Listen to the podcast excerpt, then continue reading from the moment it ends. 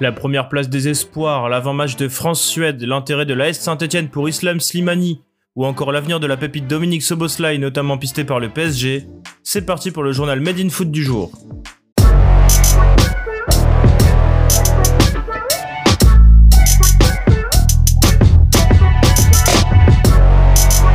Mission accomplie pour les Bleuets. Déjà qualifiés pour l'Euro U21 2021, les Français ont arraché la première place du groupe grâce à leur victoire obtenue face à la Suisse hier 3-1 au stade Michel Dornano de Caen. Battus à l'aller sur le même score, les coéquipiers d'Alban Lafont ont pris une revanche éclatante qui permet de griller l'Anatis sur le gong. Parfaitement lancé dans cette partie par un doublé express signé Hudson Edouard à la 18e et 23e minute, la France U21 réduite à 10 à la 59e après l'expulsion de Dagba s'est fait surprendre en fin de match par une lourde frappe d'Imery à la 88e. Mais porté par un excellent Gendouzi, les Bleus ont inscrit ce troisième but ultra important grâce à Colomwani dans le temps additionnel. L'équipe de France A espère aussi bien terminer l'année avec la réception de la Suède ce mardi soir au Stade de France. Pour cette ultime rencontre de 2020, Deschamps peut compter sur le retour de Kylian Mbappé, pressenti pour être titulaire. Touché aux ischio-jambiers au mois d'octobre, le Parisien semble enfin être opérationnel et souhaite retrouver du rythme avant ses retrouvailles contre Monaco vendredi et le match face à Leipzig en Ligue des Champions la semaine prochaine avec le PSG. Paul Pogba et Steven Nzonzi devraient aussi être titulaires, comme Marcus Thuram. L'ancien Guingampé enchaînera alors sa troisième apparition sous le maillot tricolore dans ce rassemblement du mois de novembre, une belle preuve de confiance. La conférence de presse d'avant-match de Didier Deschamps a aussi été marquée par l'énervement du sélectionneur. Interrogé sur les tensions chez les féminines et notamment entre les lyonnaises et la sélectionneuse Corinne Diacre, Dédé était plutôt tendu pour répondre à nos confrères. Une question sur euh, la sortie d'Amandine Henry euh, hier qui, a, qui fait beaucoup parler. C'est vrai que dans la, le Vous osez vous faites service après-vente pour votre chaîne ou quoi? Non, pas du tout, c'est l'actualité. Bah si, déjà vous sortez des choses comme ça. Alors je vais vous dire simple. non mais Hugo Loris a fait part de son étonnement en tant que capitaine des Bleus. C'est vrai qu'on ne vit pas dans un monde dans le foot Didier où où il y a beaucoup de sorties comme ça, en tant que à ce niveau-là en plus de responsabilité. Bravo à vous.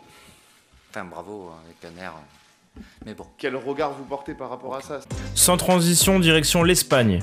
Hier, dans notre JT, nous vous rapportions l'intérêt du PSG pour Sergio Ramos selon le journal madrilène AS. Mais d'après les informations de RMC, le PSG n'a pas fait de proposition à Sergio Ramos en fin de contrat avec le Real Madrid, contrairement à ce qu'a affirmé le quotidien madrilène. Le club de la capitale s'agace d'ailleurs de cette rumeur qui servirait surtout les intérêts du défenseur espagnol dans sa renégociation actuelle avec le Real. Ramos, qui était attendu en conférence de presse hier, a toutefois préféré rester silencieux, craignant que toute sa prise de parole ne tourne autour de son contrat. Toujours du côté du mercato, direction Saint-Etienne. Après avoir creusé sans réussite les dossiers Mbanyang et Mario Balotelli, la SSE s'intéresse désormais à Islam Slimani d'après l'équipe. Avec seulement 19 minutes de temps de jeu depuis le début de la saison, l'attaquant algérien de 32 ans ne joue plus à Leicester et arrive en fin de contrat au mois de juin prochain. Les Verts en quête d'un attaquant auraient donc des vues sur l'ancien monégasque qui a déjà travaillé avec Claude Puel en Angleterre.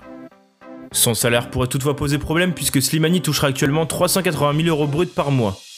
La marge de manœuvre de la SSE est donc très étroite mais pas nulle puisque le club stéphanois aura une enveloppe salariale d'1,5 million d'euros pour le futur attaquant.